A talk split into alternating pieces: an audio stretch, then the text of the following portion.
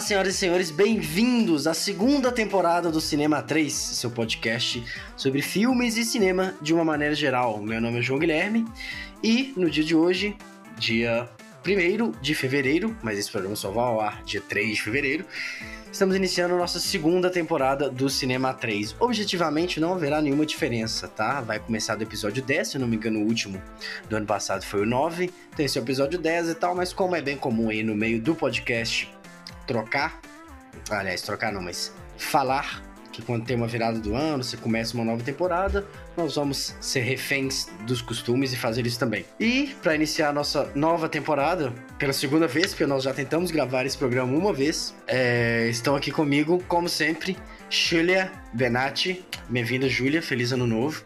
Feliz ano novo, João. Chegamos finalmente em 2021. Uhum. Faz um mês já, mas tudo bem. É muito bom estar aqui de volta para falar sobre cinema, que eu espero volte ao normal esse ano.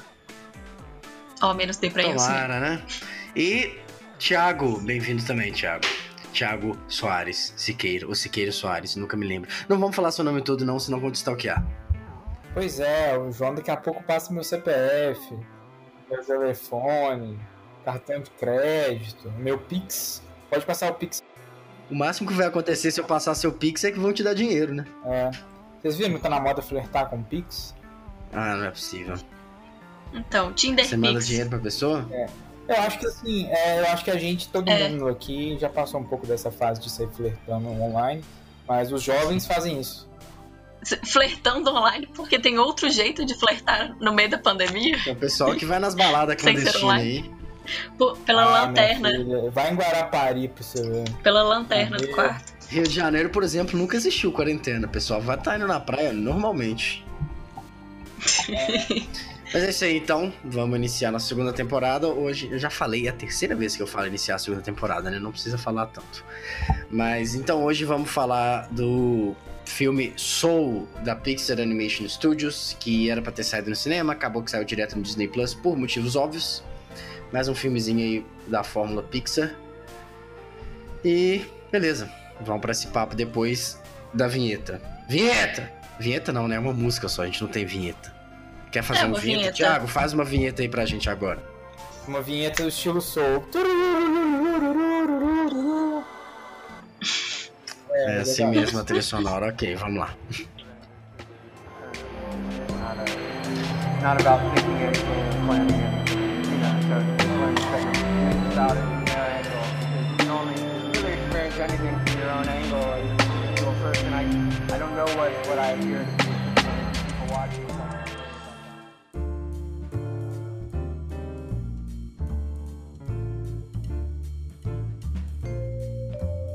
Então, antes da gente começar o episódio, a gente pode contar para os nossos fãs, nossos milhares, eu diria até milhões de fãs espalhados pelo Brasil, pelo mundo, pelo sistema solar, pela Via Láctea, o que, que aconteceu, né? A nossa ideia era ter voltado semana passada, é, dia 23 que foi? Isso mesmo, né? 24.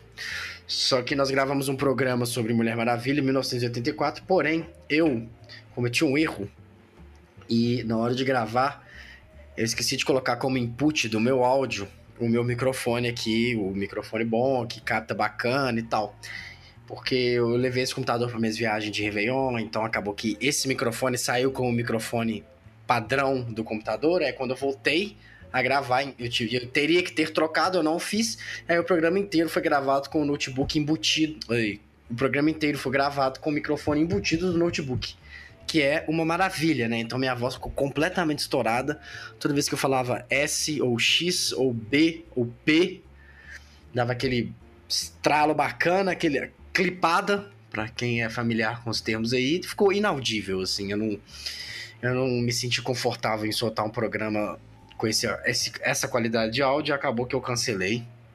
Peço desculpas aí aos nossos milhares de fãs, é, mas acredito que eles conseguem sobreviver uma semana sem a gente. Afinal de contas, vocês não são tão numerosos assim. Mas é isso aí, então vamos falar do Soul. É, o filme era para ter estreado quando? Ano passado? Alguém se lembra? É. Não. Não. Vamos entrar aqui na Wikipedia. Era no final do ano, não? Aqui, ó. Soul estava programado para ser lançado nos cinemas dia 19 de junho. Seis meses. Aí foi adiado para 20 de novembro. Seis meses. Só que aí, dia 15 de setembro, anunciaram que ele ia sair no Disney Plus. E de fato saiu no dia de Natal, dia 25. É um filme da Pixar que tem a. Acho que é o filme com a maior assinatura Pixar que existe, e isso eu falo isso tanto no sentido negativo quanto no sentido positivo.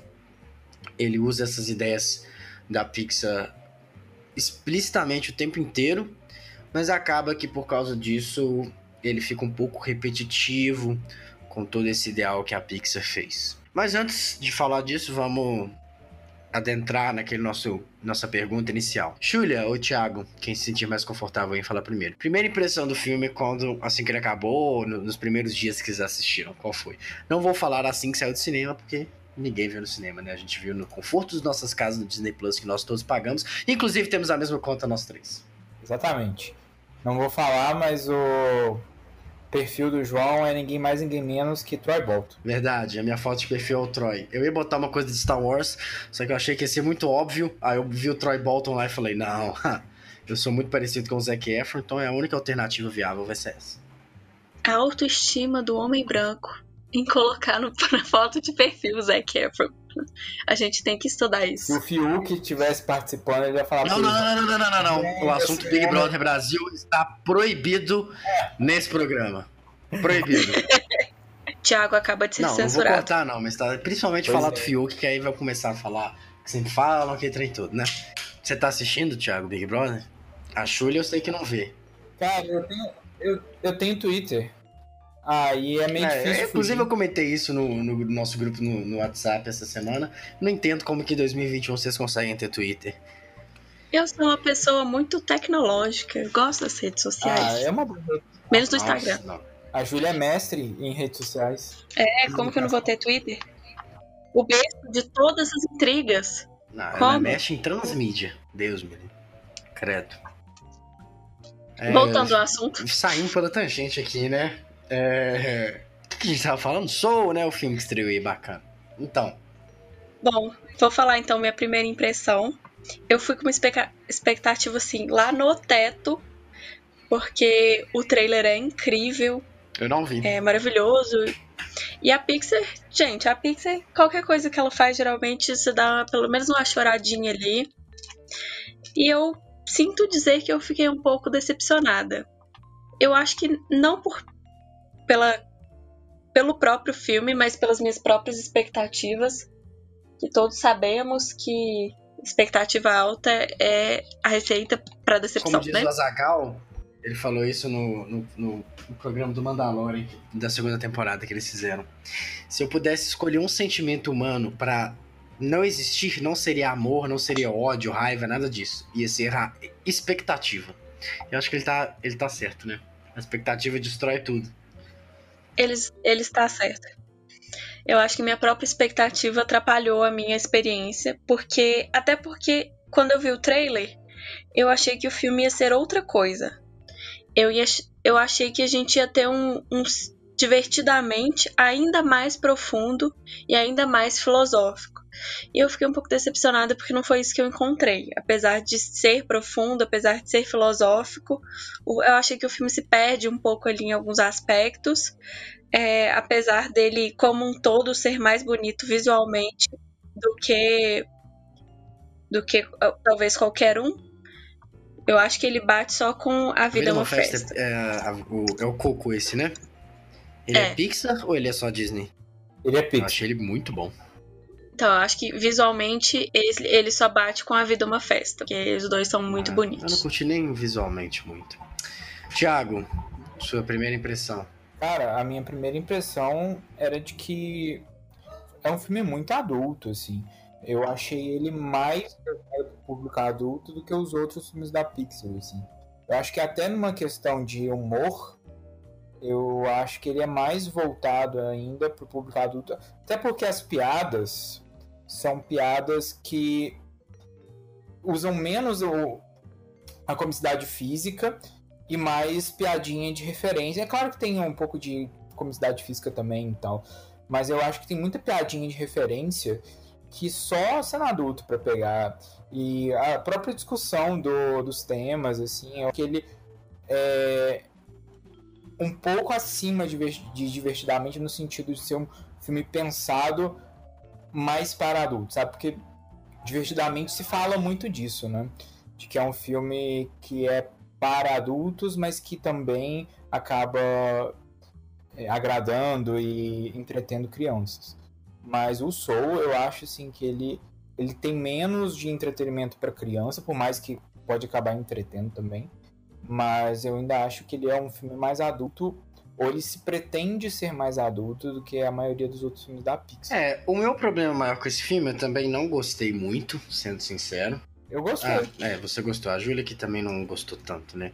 Foram dois problemas na realidade. É, o primeiro, para mim, o mais latente, é a obviedade. Cara, esse filme tava com 10 minutos, eu entendi como é que ele ia terminar. Não sei vocês. Mas quando apareceu a, a menina lá, 27, não é? 22. 22 isso. Aí ela falou, ah, eu não tenho ambição, não sei, né? I don't have a purpose. Eu assisti legendado, não lembro. Também não lembro direito os termos. Eu falei assim, ah, eles vão, eles vão pra Terra. Ela, eu não imaginei que eles vão trocar de corpo. Mas eu falei, ah, eles vão pra Terra, ele vai mostrar como a vida é maravilhosa para ela e no final ela vai descobrir um propósito. Mas assim, na hora eu saquei isso. E foi exatamente isso o filme inteiro. Então, assim, ele, ele eu acho que ele tratou o público com muita estupidez. Aí você vai falar assim: ah, é um filme de criança. É. Divertidamente também é um filme de criança. E o próprio Coco também é um filme de criança que não foi tão óbvio assim.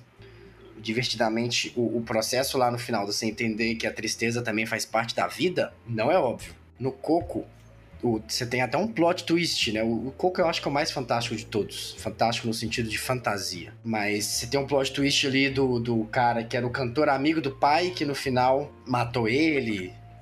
Não, acho que Monstros S.A. é mais fantasioso. Não, não? desses três que eu digo. Você ah, tá. também não tem essa obviedade. E no Soul, mano, foi muito assim. Quando ele chegou lá em cima, que falaram, ah, ele vai virar um tutor, eu falei, ah, o filme vai terminar desse jeito. Foi... E eu ainda falei, ele não vai morrer, ele vai voltar pra Terra. Pra realizar o sonho dele lá de tocar na banda. E meu segundo problema foi que eu achei um pouquinho mal escrito. Tô falando mal de roteiristas da Pixar, né? Vamos lá, acho que eu não vou ser poupado, mas que eu, foi o que eu comentei com vocês, assim, eu não entendi no final. Peraí, João, vamos fazer aquele esquema de. Não, de não ter spoiler ah, no tá. início? Ok. Não é melhor? É porque você vai nos primeiros 10 minutos vai falar o final do Eu filme. achei também um pouquinho confuso ali o desenvolvimento final em relação ao que, que a personagem A22 descobre, etc. Que eu não vou entrar nos méritos agora, porque a gente ainda está falando sem spoilers. Mas então foi esses dois, os dois problemas maiores que, sinceramente, acho que atrapalharam muito a experiência com o filme. Claro que ele é muito bem animado, inclusive é muito legal você, nós que eu acredito a gente já tem uma certa idade, que a gente acompanhou o surgimento da Pixar lá com Toy Story. A gente era muito novinho, mas a gente lembra, né?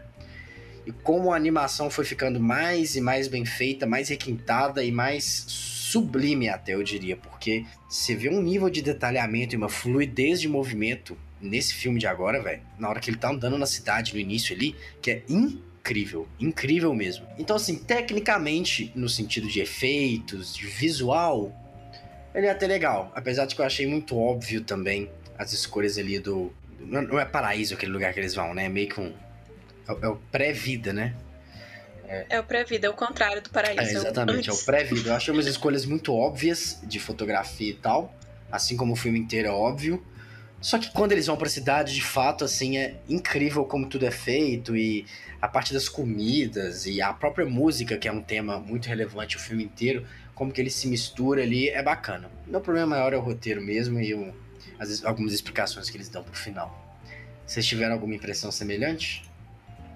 Não, eu tive exatamente o oposto da sua impressão. Ah. Eu achei que nada para mim era óbvio porque a impressão que eu tive quando eu assisti divertidamente é que tudo fazia muito sentido. Eu assisti o filme falando assim: realmente isso deve ser assim na minha cabeça. E quando eu vi esse, é, causava um estranhamento que eu achava normal. Então eu preferia ter que eles tivessem criado algum outro tipo de figura para aqueles. Como é que chama aqueles bonecos que guiam eles? Joey. Joey? É, eles um, eles têm um nome comum, é, eu lembro Joey, disso. Mas... Os, os guardiões é, lá do, do pré-vida. os guardiões, eles são tipo, sei lá, a gente poderia chamar eles de anjos, basicamente. São tipo guias mesmo. Mas cada um tem um papel, nem todos são guias. É, eles falaram, nós somos. Nós somos manifestações do universo inconsciente e eu estou numa forma que o cérebro humano pode entender. Ele fala um negócio assim. Isso. E aí, eu achei que ele assumir aquele papel, além de não ser, tipo, visualmente agradável, porque ele é tipo É, uma em linha. português é Zé, em inglês é Jerry. Isso. Isso, Zé. Mas nem todos chamam Zé. Eu acho que todos daquela linha ali. Mas o, o cara que faz as É, contas o que, também chama Zé. exatamente. O que, não, o que não chama Zé é o. É o cara das das contas. contas. Isso. Então, assim, me causou um certo estranhamento várias cenas, vários locais que eles estavam, que eu falava assim, isso faz muito sentido. Mas ao mesmo tempo, ainda assim ficou Mas bonito. sentido. Em que sentido? Tipo assim, não era agradável de, de se ver. Não era agradável de se olhar. Aquele boneco eu achei ele muito esquisito. Que ele, ele era linha e ele se desfazia. Tipo assim, eles não podiam ter colocado um negócio mais bonitinho, porque todo o resto é tão bonitinho. Né? Você tem as almas ali que são só aquelas bolinhas fofinhas. Até os próprios fantasmas, eles são gordinhos. Ou então você tem um Viva no Viva, o Coco, que até os esqueletos eles têm uma certa. Eles são amigáveis. Eu achei esse extremamente não amigável, principalmente para o público infantil. Então concordo com vocês, que vocês falaram que não é um filme infantil. Também acho que não é. Eu não sei. Eu, não acho, não. Eu acho que ele é pros dois públicos. Ah, então foi o Thiago que falou isso? Foi. É, então, assim, eu acho que uma. Eu não vejo o que a criança acharia legal naquilo, porque eu mesma tive dificuldade de acompanhar várias vezes. Onde eles estavam, porque não era nada familiar pra mim. O que foi exatamente o oposto de divertidamente. Então eu fui pra assistir um divertidamente ainda mais profundo, mas na verdade ele foi pro outro oposto, que foi uma estranheza. E eu não, não tô falando isso de tipo assim, ah, é um filme que eu não gostei. Eu realmente gostei.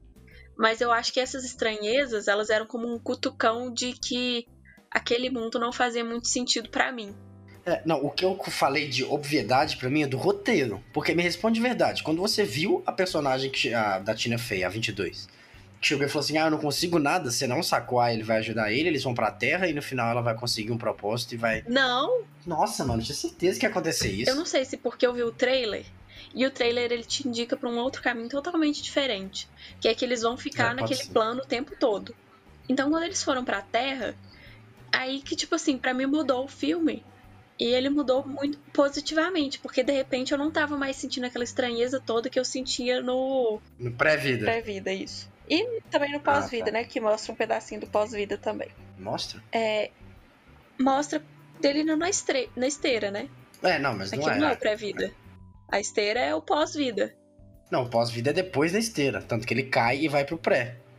Então tá, no limbo. No limbo, No é, limbo? seria um limbo. Uhum.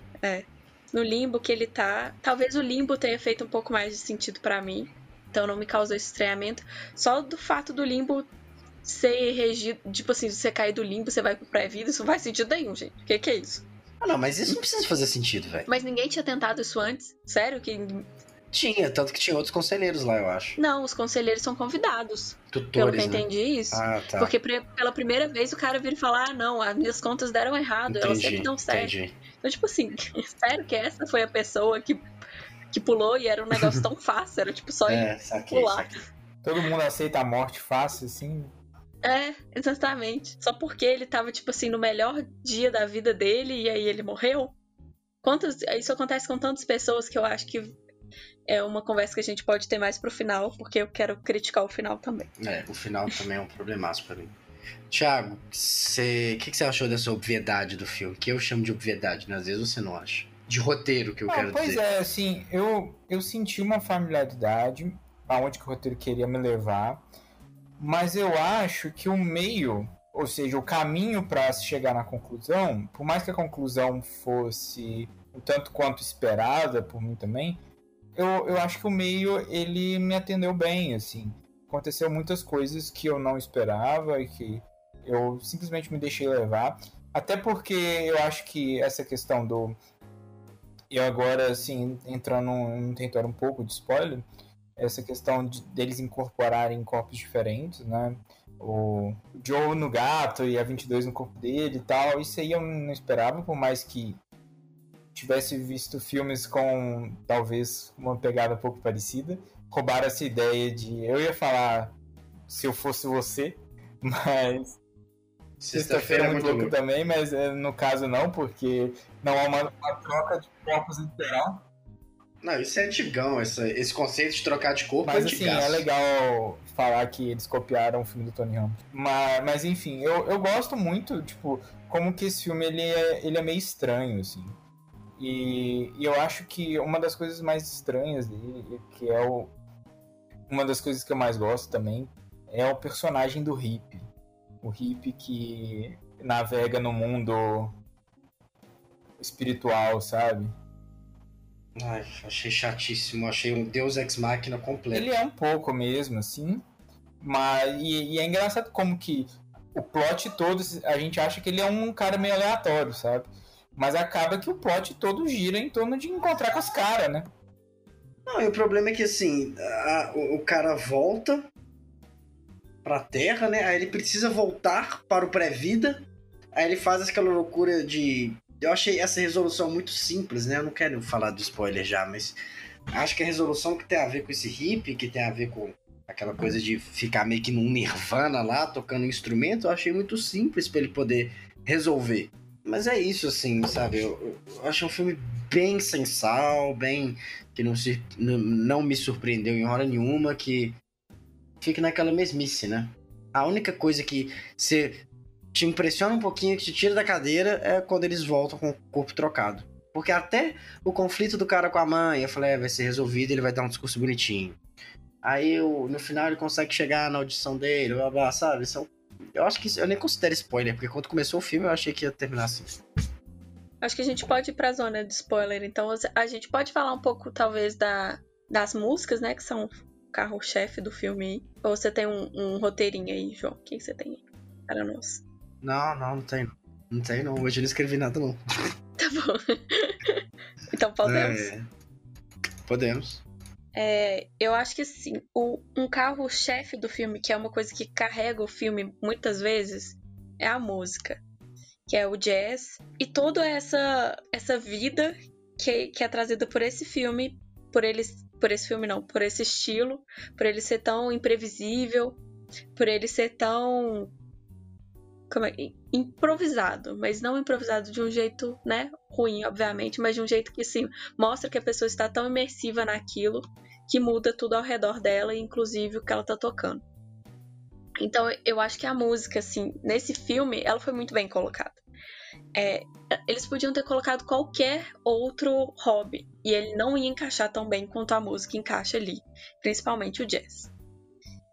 Então, assim, é muito, muito gratificante você ver um filme que engrandece é, esse estilo musical e principalmente que coloca, assim, Tipo, a gente tem vários. Ao longo do filme, a gente tem vários hobbies que mostram que não é só através da música que você consegue chegar ao tipo Nirvana, né? É que o hip mesmo ele tem aquela dança dele lá com o cartaz, outras pessoas pintam, outras pessoas fazem conta. É, isso é um jeito de falar, mas na verdade ele tava sob efeito de entorpecentes que a gente sabe, né?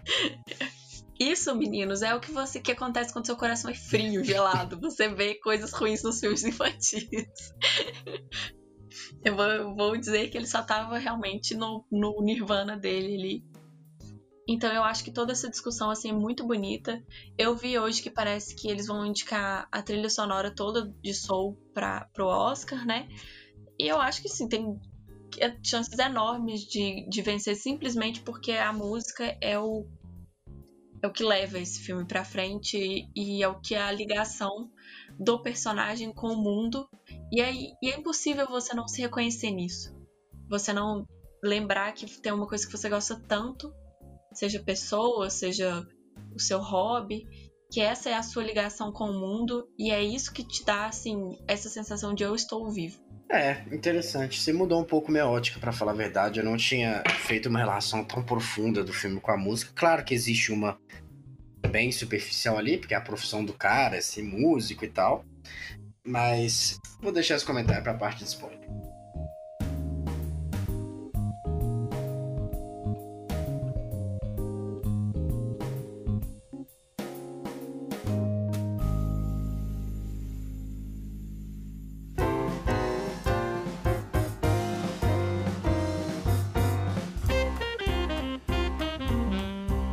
Partir de agora, você, querido gafanhoto aí que tá assistindo, se você não tiver. Tá assistindo, não, né? Que tá ouvindo. Se você ainda não tiver visto o filme, corre lá pra ver. Na Disney Plus. E se já tiver visto, acompanhe os spoilers aqui com a gente. Bom, então. Sabe o que eu achei estranho? Você que faz esse discurso aí sobre a música, muito bonito, muito bacana. Achei legal. Só que. O que eu achei que foi um pecado na condução do, do arco do personagem do Joe Gardner? Ele inicialmente se apresenta como um músico, que o mais importante para ele é a música, etc. Só que tem um claro direcionamento que, na verdade, o que seria relevante para ele, né, a ambição dele, não seria a música num sentido puro, e sim a, a, o ato de ensinar, no caso dele, música. Então o talento dele, a, a, a, A vocação. A vocação dele seria ser professor. Eu acho que tem um claro. Eu não posso ter interpretado errado, né? Eu não acho que existe interpretação errada, mas eu posso. Eu, eu acho que existe uma- um claro direcionamento para esse lado e que no final foi esquecido.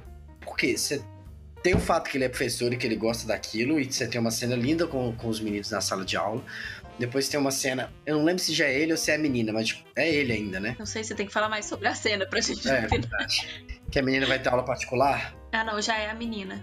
É a menina, né? Já é 22. A única cena que a gente tem dele ensinando é aquela cena inicial na escola, Uhum.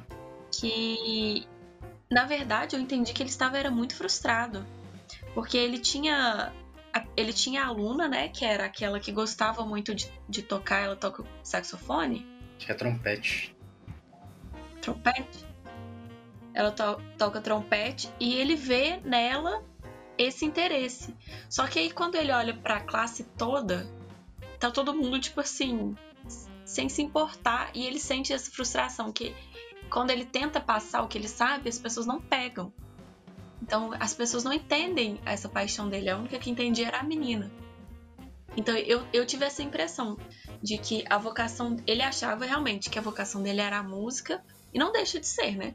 Não, é. É, não deixa de ser. Mas talvez, pra ele, ele eu, eu vi um pouco que a, a sensação. a- o que ele queria era ser famoso também, era ser reconhecido. E aí, quando ele tá na, na sala de aula, ele não é reconhecido. Até que ele vê a menina tocando e a menina fala tudo aquilo pra ele e, tipo assim, ele se sente reconhecido pela música. Olha, a minha música consegue ser reconhecida de outros lados.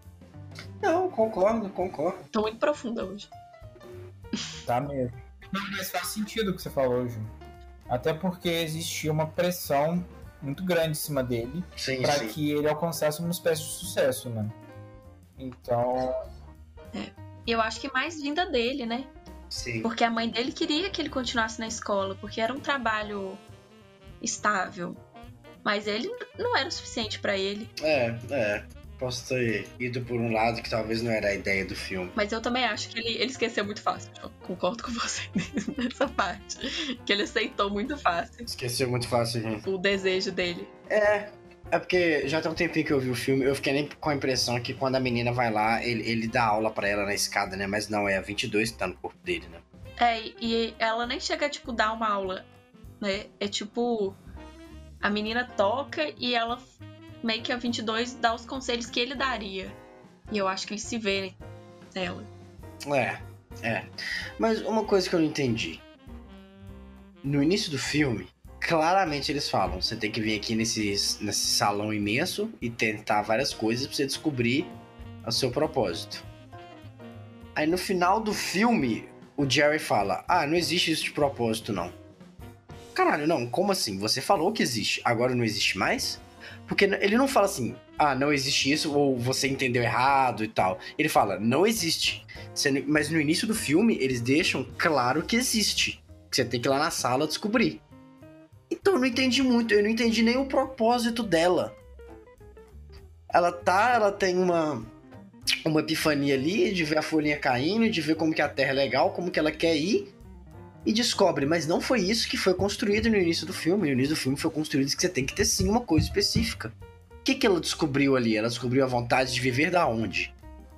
É genérica? Eu quero viver porque eu quero viver? Um colega meu me falou isso, mas eu não acredito que foi muito isso não. Eu também tive muitas dúvidas quanto a esse final. Eu conversei aí com outras, com outras pessoas, cheguei pra, pra mina mesmo, eu virei e falei, olha, eu não entendi. eu não sei se era pra eu ter entendido. A menina, ela, ela vai, tipo, ser a, a Greta, ela vai, ela vai amar a natureza, porque eu não entendi qual que era o propósito. É. Essa parte ficou muito confusa para mim. Tiago, você tem respostas?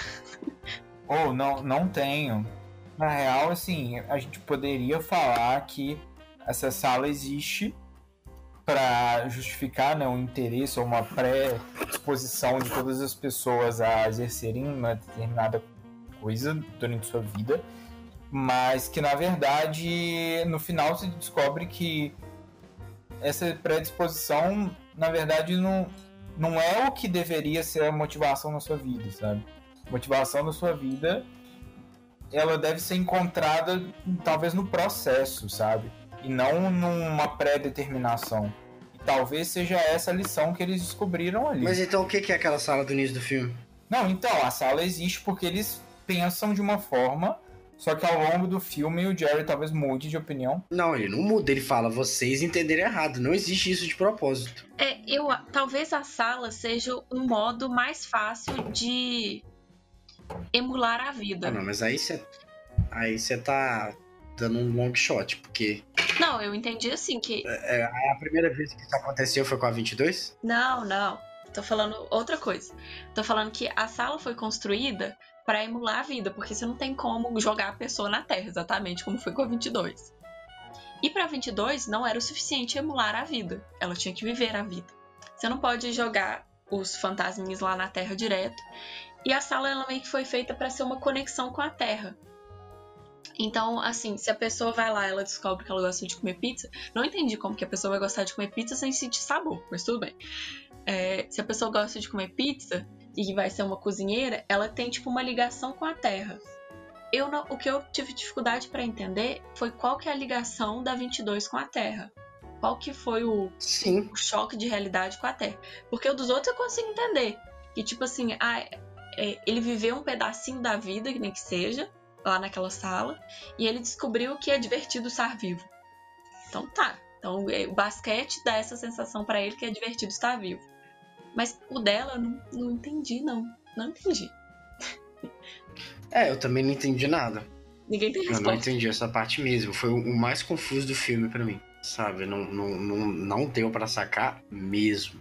Eu até agora tô tentando, eu já matutei, já conversei com várias pessoas. E aí o que me falaram foi mas, ah, ela, ela simplesmente teve a vontade de viver, não por uma coisa específica. Mas para mim ficou claro que existia uma coisa específica. Tanto que ela vem, ela preenche lá a, a o adesivinho dela com um, um, um propósito. Aí ela volta pro pré-vida, vai pra Terra. Inclusive essa parte que eu achei péssima. Que ela completa o negócio, aí o cara vai no hip e fala, oh, eu preciso de ajuda. Aí o hip consegue salvar todo mundo fazendo uma ponte entre uma coisa e outra. Ok né? Que, que um docinho não faz, mas ela volta, ela pro pré-vida, ela consegue encarnar no, no corpo novo dela. Aí o cara fala: nunca existiu isso de propósito, o Jerry. Vocês entenderam errado. E sai andando. Aí eu falei: porra, quê?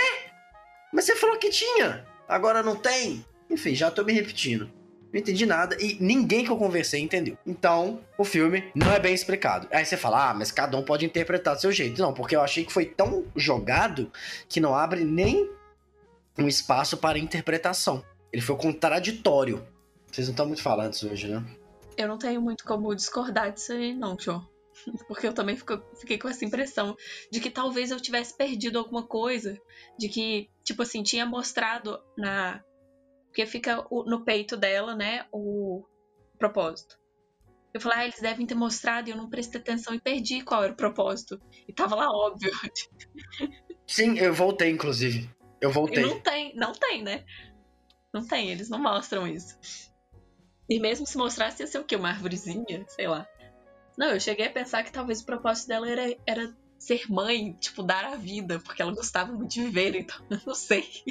Eu, tipo, é, eu entrei em teorias e não cheguei a conclusão nenhuma no final. Só essa de que para mim não é o suficiente, mas de que é o propósito que realmente não tem um propósito, que ela só precisava de uma ligação com a Terra e aquele momento para ela, que todos nós temos às vezes momentos que a gente se sente totalmente conectado, era o momento. Era, era a conexão dela. Mas assim, se eu fosse ela, eu ia me sentir muito perdida. Tudo bem que ela não ia lembrar, né? Quando ela chegasse na Terra, mas me senti perdida. Será que eu não sou a 22? Pode ser. Que me causou muitas, muitas questões. É. Mas estranhaço, né? Achei bem jogadinho esse final. E ainda tem aquela coisa que ah, eu achei aí o filme poderia me surpreender, que eu falei, ah, de qualquer jeito ele vai ter que passar pro além vida porque ele morreu de fato. Não. Aí chega é. o Jerry e fala, você tem uma nova oportunidade, e ele reencarna. Eu queria. É, eu achei que ele ia morrer também. Ele eu achei um pouquinho covarde ali. É, eu acho que seria a melhor solução. O cara aceitou simplesmente o destino dele, assim. Acho que seria mais sim, corajoso sim. mesmo e mais coerente até. É. Ou, ou, talvez, eu achei que quando eles falam ah, que ele era. que o propósito dele era ensinar e tal, eu pensei, ah, então ele vai ficar como um. Mas ele, ele fica? Nossa, eu esqueci total o final aqui. Ele vai para além vida? Não, ele, ele tá indo, ele aceita o destino e fala, ah, beleza, agora é minha hora de ir pro além vida, e na hora que ele tá na esteira. Ah, é, ele volta e vira. O Jerry é, fala, ah, nós olhamos, nunca. É, existem algumas, alguns tutores que conseguem tocar não só os os, os bebezinhos, né, as almas novas, como até nós, é, Jerrys. Você foi uma delas e por isso a gente decidiu te dar uma outra oportunidade de viver. Aí ele reencarna e, e faz um discursinho bonitinho de final de filme, que quer aproveitar tudo, quer viver, etc. E acaba. É, tipo, eu achei que eu eu achei que ele ia virar um tutor, tipo, tempo integral. Ele ia ficar lá no antes da vida. Antes da vida pré-vida, lá no pré-vida, é, como tutor, porque se essa era a vocação dele, realmente fazia mais sentido ele ficar lá, né? Ele não cumpriu a vocação dele em vida e talvez ele cumprisse na morte. É, é. Vai saber. Mas aí, então, decepcionou todas as outras pessoas. As pessoas que queriam que ele morresse, as pessoas que queriam que ele ficasse. e aí eu tava lendo aqui, parece que eles, eles chegaram, não ao gravar, né, mas porque inclusive não se grava. Planejar diversos finais. é, exatamente. Ah, eu sou muito chato, desculpa. Como é que chama? É, tipo, como é que chama isso? Não é planejar. Escreveram. Animar? É, eu não sei se eles chegaram a realmente animar, né? Mas eles escreveram, tinham planejado lá diversos finais. Em vários ele morria. E eu fiquei decepcionada que eles não seguiram por esse caminho, que eu acho que teria sido mais engrandecedor.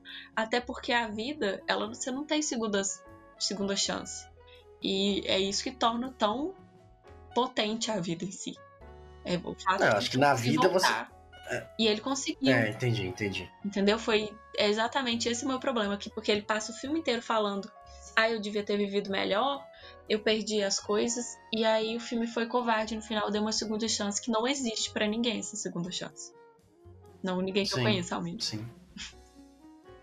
O que é até contraditório, porque no próprio Divertidamente, eles fazem um discurso tão pé no chão, por mais fantasioso que o filme seja, é um discurso tão pé no chão no final que é assim: ah, a vida não é feita só de bons momentos, uhum. a tristeza faz parte. Aí nesse não, pode voltar pra terra, ressuscita aí. Ficou. Hum, ficou parecendo Malévola 2, que tem a batalha no final casam no, no, no nascer do sol. Eu gosto muito do fato do João ter visto Malévola 2, porque a gente nunca Eu falou. não vi. Eu não vi, não. Ah, então... Não, é, foi só eu que comentei isso. Ah, certo. É. ouçam é. aí o episódio de. Esse é o 2 ou 1? Um? Da, da, da, Disney. Eu acho que esse é o segundo já. Escutem aí o episódio dos live action da Disney. Aqui ah, no nosso tá. canal. É, o terceiro episódio do nosso programa.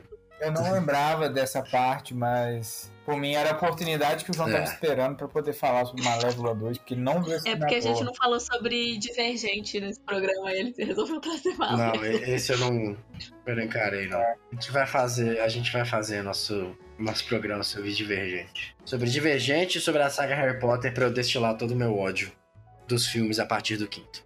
Grande, grande David Yates. Nossa. Mas isso não é culpa só do Yates, né? Culpa da Rowling também. Mas enfim, vamos lá. Sou. É, eu queria então fazer um comentário. Eu acho que o Thiago tá calado porque ele gostou muito do filme. A gente tá criticando o João. Defende seu ponto, Thiago. Não, não, eu não gostei muito. Não. Eu gostei do filme, para falar a verdade. É, eu tive uma boa experiência assistindo, sabe? Mas eu vou ser bem sincero, eu, eu não parei muito para pensar é, nele depois, assim. Eu lembro que, assim, que eu me surpreendi com algumas coisas mais pontuais do que com um filme assim com o roteiro ou com é, o plot. Na verdade, assim, eu acho que eles acertaram bem em alguns pontos que passam talvez a, a um pouco despercebidos, mas eu acho que são legais para essa construção de um universo muito grande e rico, sabe? O começo do filme eu acho muito bom. Quando ele tá indo para pro além e aí ele tenta voltar, ele começa a escutar vozes em várias línguas. Sim. Uhum. Eu acho isso muito da hora, sabe? Porque realmente você cria uma sensação de que não é um mundo reduzido à experiência dele ali, tipo assim, Estados Unidos, sabe? Mas aí tem várias pessoas morrendo ao mesmo tempo. E é legal mostrar Uhum, uhum. que o universo ali, né, o mundo ele é muito mais amplo e diversificado do que talvez a gente poderia imaginar, por talvez o que a gente poderia pensar, porque nós somos pessoas individualistas e a gente não pensa muito no todo. E aí eu, eu gosto muito de, da ambientação do filme, principalmente na cidade, igual o João falou. É Nova Orleans, não é? Não, Nova York. É Nova York, não? Você tá pensando em Nova Orleans por causa do A Princesa e o Sapo. É, não, é verdade, verdade. Acho que sim, porque tem a mesma vibe. Mas, mas eu gosto da, da ambientação bastante da cidade. E eu acho, assim, que a animação nesse filme, ela, igual a Júlia falou, ela tem uma fluidez que beira, beira a perfeição, assim. E eu, eu acho, assim, só que ele poderia ter sido um pouco mais... Igual, igual a gente estava conversando, sabe? Ele é um, deveria ter sido mais claro no, nos pontos que ele queria passar no final ali. Uhum. Porque tem algumas mensagens que são mais óbvias do que outras, mas em termos de coerência de personagem talvez falte. E assim, é um problema que eu vi nesse filme, que normalmente não é um problema da Pixar, mas eu senti mais nesse filme, é que os personagens secundários não são tão interessantes assim. Tirando o Hip, que eu gosto, eu- mas que não é, tipo assim, nada demais também, é, ninguém ali eu ligo, sabe? Tirando o- os dois principais, né, que é 22 e o, e o outro, é, que é o Joe Gardner, ele... O resto, assim, eu nem lembro direito, sabe? A gente ficou falando um tempão do, dos Joes e tal, do, dos personagens que ele sai né, do mundo e vai atrás deles. Zés. Zés, Zés. Cara, é uma galera, assim, pra mim, que não, não fede nem cheira, assim, muito esquecível. E a Pixar é especialista em fazer personagens secundários, às vezes até melhores do que. É. E você tem várias oportunidades, né? Você tem uma cena que é legal ali, que ele vai no barbeiro, que o personagem do barbeiro é até interessante, mas ele só aparece nessa cena. Aí você tem a banda lá, você tem a mulher que toca saxofone, o baterista que é ex-aluno do cara. Você podia até fazer uma, um paralelo ali com o fato que ele é ex-aluno, então ele conseguiu mudar a vida de uma pessoa e tal, mas também não fede nem cheira. A, a, a, a, a saxofonista, no início, ela até dá uma impressão assim de ser cool, descolada, meio não me importo com nada, mas some também, só vai volta a aparecer no finalzinho. Você não tem nenhum, você não liga pra nenhum.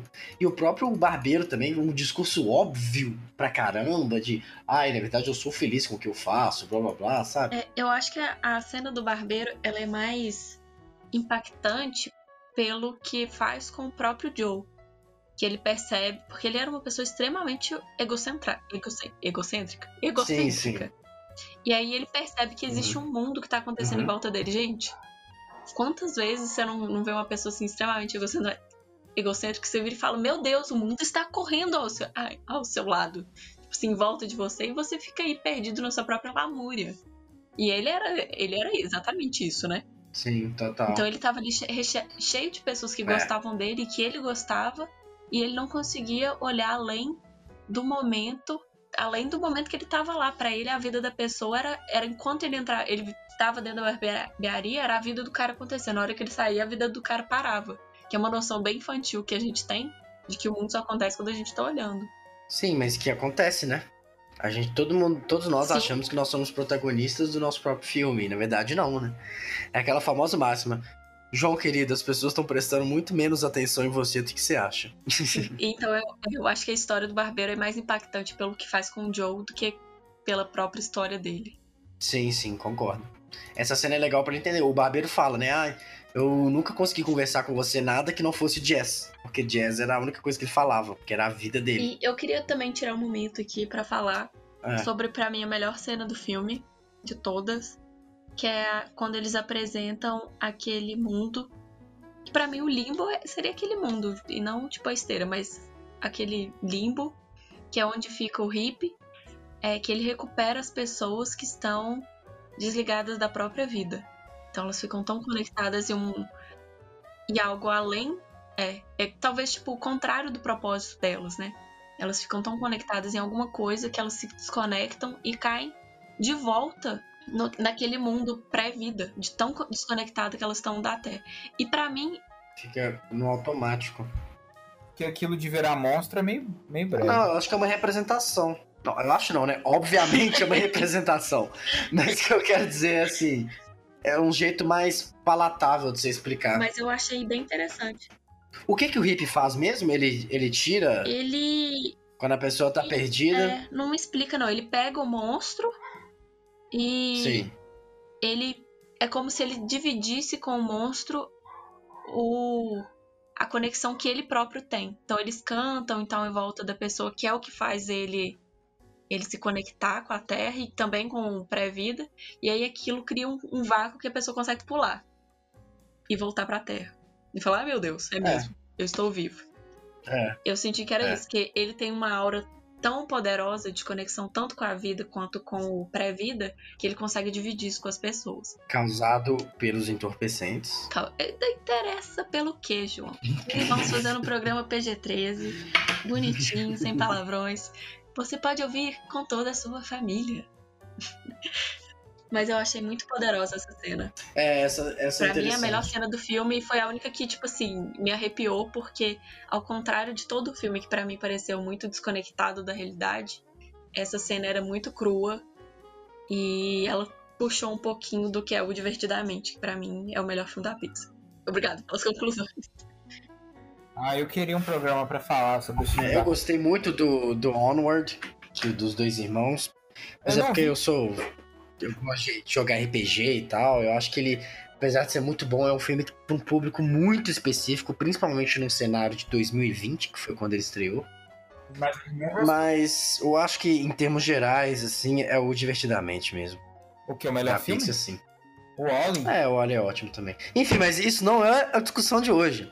A discussão de hoje é Soul. Vocês têm algum comentário aí, alguma coisa específica que querem falar ou a gente pode ir pros finalmente? Não, só uma coisa. Diga. Eu fico entre o Wally e o Ratatouille. Ah, é, eu gosto muito do Wally, é, principalmente pelo, pelo. Eu acho muito incrível a mudança, que eles, a, a, coragem de fazer aquela, aquela mudança no meio. Que eu achei que o filme inteiro ia ser ali, aí quando eu, eu ali na Terra destruída, aí quando eu pisco, eles estão numa nave, num cruzeiro intergaláctico com seres humanos tão automatizados que que não consegue nem andar mais. Inclusive, se você pensar que no tempo que esse filme foi feito ainda não existia smartphone como existe hoje em dia, e a gente tá caminhando cada vez mais para aquilo. Mas enfim, mas eu acho que o divertidamente, o divertidamente ele é o que melhor consegue fazer a ponte entre o adulto e o infantil e a ponte entre a fantasia e a realidade. É, eu concordo, mas o Oli é muito bom. É um ótimo filme. Ah, é, todos são bons, né, cara? É, mas enfim, é, fechando aqui sobre o, o Soul, é um conceito muito incrível, feito por pessoas muito competentes, com uma animação muito bem feita, com um elenco muito bom, só que ele cai numa obviedade de roteiro tão clichê que me perdeu. É isso.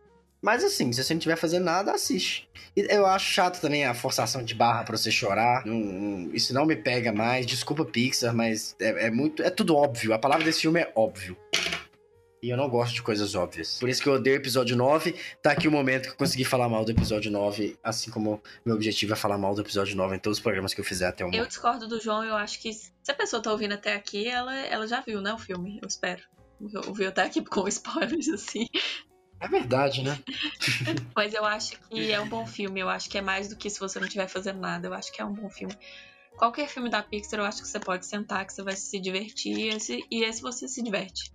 Hum. Ele é mais pipoca que os outros, talvez. mais você se diverte também. Ah, mas pipoca não é um pejorativo, né? Pelo contrário. Não, não. Tô falando que ele é. Ele não vai ser o filme que você vai chorar pra sempre, que você vai ficar pensando nele pra sempre. Eu acho que ele é um filme assim, que você vai. É igual divertidamente, igual o Ali, É, né? E eu, eu acho que Toy Story, por exemplo, é assim. É um filme que vai estar vai tá lançando, eu vou separar a minha, a minha tarde pra ver, mas eu não fico pensando nele depois. Toy Story é aquela franquia que existe só até o terceiro, né? Não sei, pra mim existe só um.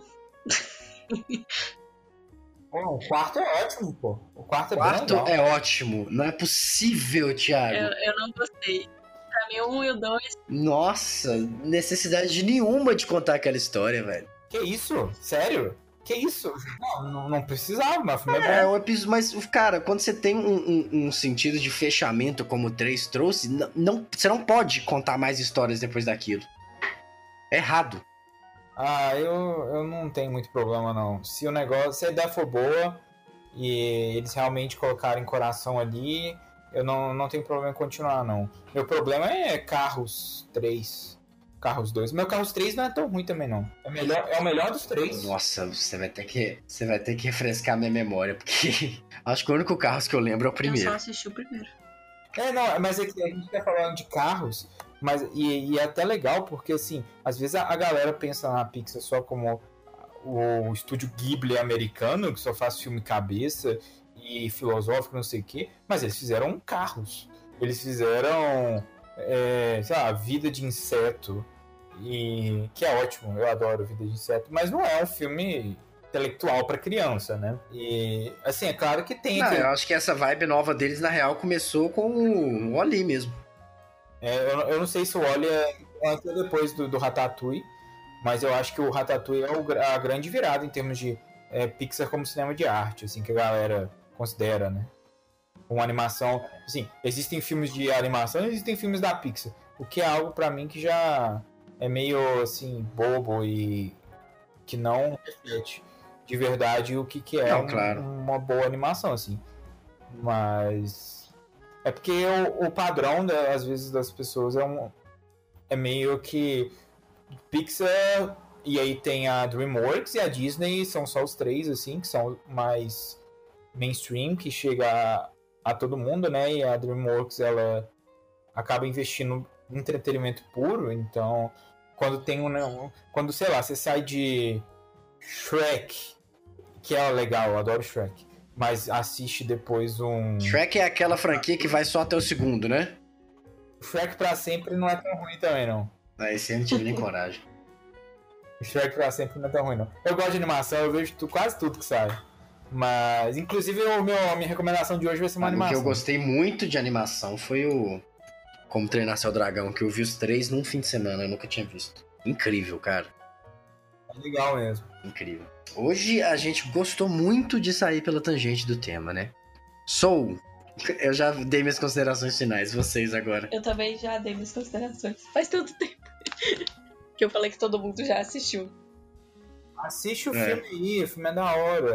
É, é mais se você tem Disney Plus, tá pagando aí, acho que em termos de animação é uma das melhores coisas que você pode ver na Disney Plus. É mais difícil. Não, vai assistir High School Musical novo, muito mais legal. Não, mas, mas, mas sem brincadeira, vai, vai ver WandaVision, WandaVision é legal. Tem que ver, eu só vi o primeiro. Mas é isso aí então. Eita, esparramei tudo aqui na minha bancada. Fui dar um tapa. É burro demais. É isso aí então. Essa foi a nossa análise, nossos comentários sobre Soul. Fiquem aí, continuem aí para as nossas indicações e despedidas. Abraços.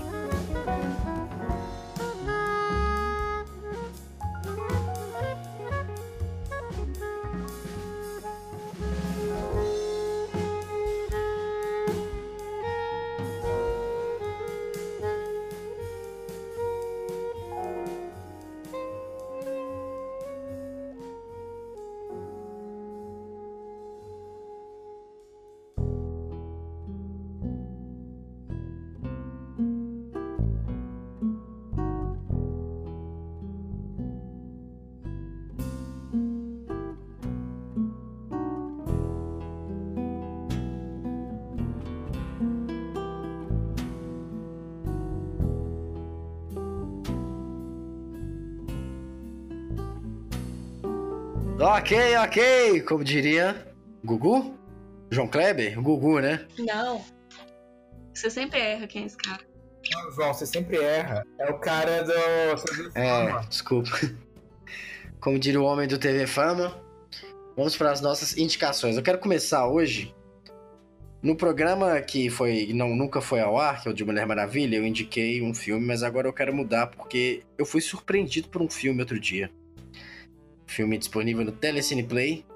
Acho que é um filme do Woody Allen, eu acho não. É um filme do Woody Allen que passou um pouco despercebido para minha geração, eu acho, porque o Woody Allen ele teve antes de ser cancelado agora, uns anos para trás, né, mas ele teve meio que um ressurgimento ali com os filmes do com Meia Noite em Paris, com o Para Roma com Amor. Mas eu vou indicar um filme dele que é de 2004, 2005, algo assim, chamado Match Point. Como eu falei, tem ele no Telecine, é com a Scarlett Johansson e mais um monte de gente X. Que ele é um filme do Woody Allen até três quartos, e no último quarto do filme ele vira uma parada louca que me surpreendeu demais. Demais mesmo. Recomendo muito, você que gosta aí de uma história que começa de um jeito e no final vai para um outro lado. Recomendo, tem lá no Telecine, Match Point. O, em português é Match Point, tem aqueles subtítulos ridículos. O ponto final, Match Point, o ponto final. Mas tem lá no Telecine, confere lá, se surpreenda. É um roteiro bem legalzinho do, do Jalen, ele sabe muito bem escrever diálogo, não vai entrar no mérito do cancelamento dele, tá, gente? Mas curti demais, então assista. Beleza, a minha recomendação vai ser um filme, uma animação irlandesa, se não me engano, chamada Wolfwalkers, que é do mesmo estúdio que fez a Canção do Mar.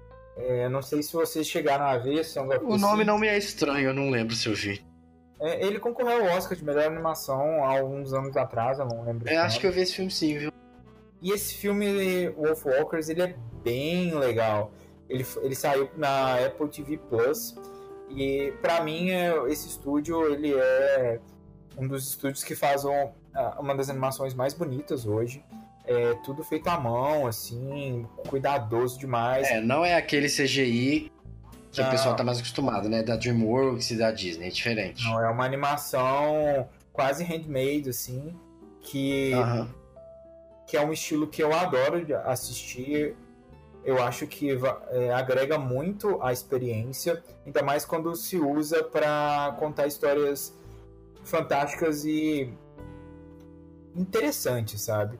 Esse filme ele faz parte de uma não uma oficial trilogia, mas que a galera tá chamando de trilogia do folclore irlandês. Porque é o terceiro filme que conta é, uma história do folclore da Irlanda. E é a história, na verdade, de um explorador que a família dele acaba tendo contato com, com uma menina que é como se ela fosse o Mogli, assim. E ela foi criada por lobos e tal, e ela acaba tendo. É, eu não, não quero entrar em, em spoilers demais, mas é como se ela fosse um lobo. E, e, é bem, bem bonito, super interessante, engajante emocionalmente também. É, é um dos melhores filmes do ano passado, para ser bem sincero. É a melhor animação do ano passado, na minha opinião. É, ano passado a gente não teve muitas animações né, novas as principais foram Dois Irmãos, o Soul e essa, né? Na minha opinião, essa. O Focus. O que mais que teve de grande animação no ano passado? Sei lá, deve ter tido um Trolls aí, uma coisa desse tipo, mas. Ah, não me lembro. Teve Trolls. É. Ah, aqueles filmes genéricos. Aqueles filmes genéricos do Justin Timberlake, é assim que eu chamo. Coitado, às vezes é bom, eu realmente não, não vejo. Bom, eu vou fazer que nem você, João, porque eu assisti ontem um filme que me impactou muito, então eu vou trocar aqui minha sugestão e deixo as nossas sugestões do episódio passado para mais para frente, que vai ser é, é um filme alemão uhum. que chama Nunca Deixe de Lembrar. É um filme assim muito, muito pesado. E aí eu tô vendo aqui as as críticas aqui no Adoro Cinema, o povo deu nota 1, aí você vai ler por quê é muito longo. é porque o filme tem realmente 3 horas e 10. Então, e, e ele você sente todas as, 10, as 3 horas e 10.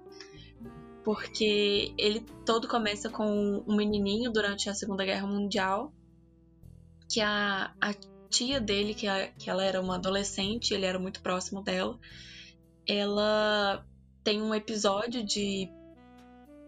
Como é que a gente pode falar isso? Ela tem um episódio mental aí que ela meio que perde o controle. ela não ataca ninguém nem nada assim, mas a família dela manda ela pro hospital. E naquela época, eles os nazistas decidiam que essas pessoas não mereciam continuar vivendo. Então eles mandavam eles para os campos de concentração ou para as câmaras de gás também. E ele, como ele era uma criança, ele meio que não entendia isso. Mas ele entendeu que a, um dia a tia dele foi embora e nunca mais voltou. E ele começa a. Aí o tempo vai passando, ele vira um jovem, ele vê a, a guerra acabar. E ele era um artista, então ele se torna um artista principalmente por influência dessa tia que sempre estava, ela levava ele nas ela levava ele nos museus, nas exposições, enquanto as pessoas estavam lá criticando a arte moderna, que era algo, né, que os nazistas faziam, criticando a arte moderna, ela tentava sempre empurrar ele em direção à arte moderna, em direção ao que ele queria ser de verdade. Então é muito interessante ter um romance que, quando ele cresce, ele conhece uma moça que trabalhava com moda na, na faculdade. Os dois se apaixonam, mas aí tem um plot twist aí que, que eu não vou contar aqui. É, tá bom, já falou muito. Três horas, eu te falei dez minutos do filme. É verdade, né? O filme é longo pra caralho. É, mas aí uma curiosidade é que quem assistiu Dark, o filme tem o Uric, que eu achei muito interessante, porque eu nunca vi isso. Eu não vi. Eu sou louco pra ver Dark, eu tenho é. que ver logo, mas eu tenho esse problema com séries, né? É, não, assista. Ainda mais negócio de viagem no tempo, é. que eu adoro. Ah, tem coisa melhor. O Thiago não é muito fã, não, né? mas você viu Dark, não. Ô, Thiago? Ah, eu, eu acho. É, a, a, primeira, a primeira temporada, eu, eu vi tudo. Acho que a primeira temporada é bem legal e eu acho que o hype se criou toda na primeira e nenhuma das outras duas temporadas corresponde ao hype que foi criado e eu acho que as soluções do, de, de Dark vão sendo apresentadas de uma forma meio preguiçosa até o final que eu não vou entrar em detalhes, mas. Bom, mas aí, é, pra quem não conhece o cinema alemão. É. Mas foi gravado foi. tudo junto, né? Não, acho que a primeira, a primeira foi separada, eu acho que a segunda e a terceira que foi junto. Ô, João, eu quero saber quando que você vai ver Twin Peaks pra gente fazer o programa de três horas. Pois é, mano. É porque, gente, eu não consigo ver série, velho. Eu entro lá na série e tem lá cinco temporadas, 20 episódios. Eu falo, mano, é muito tempo assistindo essas coisas. Eu quero sentar no meu sofá, ver um filme de duas horas e meia, três horas, falar, putz, legal, e ter uma experiência completa. Ainda mais hoje em dia que toda série, o final do episódio é, é, é cliffhanger. Mas eu vou, eu tenho que ver Twin Peaks, eu tenho que ver Dark, eu tenho que ver o WandaVision, eu tenho que ver. Teve uma que eu tentei que eu odiei, que foi essa do Thomas Shelby lá. Não sei. Peak Blinders. Peak Blinders. Peak Blinders. Nossa, que trem insuportável. 2021, aqueles homens pagando de machão, honestamente, não, não me desce. Eu vi um episódio e falei, ok. Esse. Mas a série não é. Peak Blinders? É. É na década de 20, eu acho. Então, naquela época os homens eram machão. Ah, não, mas é um pouco demais, velho. Não, não, não tem muita paciência, não. Eu, não, eu não, já não sou muito fã daquele cara do. Ai, do espantalho do Batman, ele é o principal. Cillian Murphy. Ai, tomando uísque, falando, ai, eu sou um gangster muito perigoso, cuidado comigo, com aquela cara blazer dele. Não.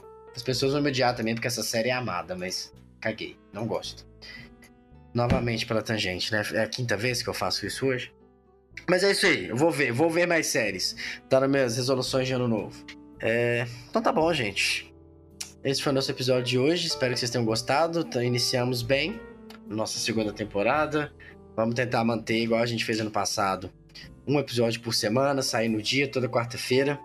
Se você quer se comunicar com a gente, quer reclamar, quer falar que Soul, na verdade, é maravilhoso, quer explicar pra gente o final, o propósito que a 22 arrumou, sinta-se à vontade. A gente gosta de receber principalmente por DM, lá na nossa página no Instagram, que é cinema3. Todas as nossas indicações, não só do programa de hoje, como de todos os programas para trás, atualmente deve ter o quê? Mais de 30 indicações lá, então. Então, também nos destaques lá do nosso Insta, só seguir lá, arroba Cinema3. E tem os nossos instas particulares aí também. O meu não é aberto, não adianta me adicionar. Mas tem o da Júlia e do Thiago, tem o Twitter deles dois também. Tá tudo aí no post do programa.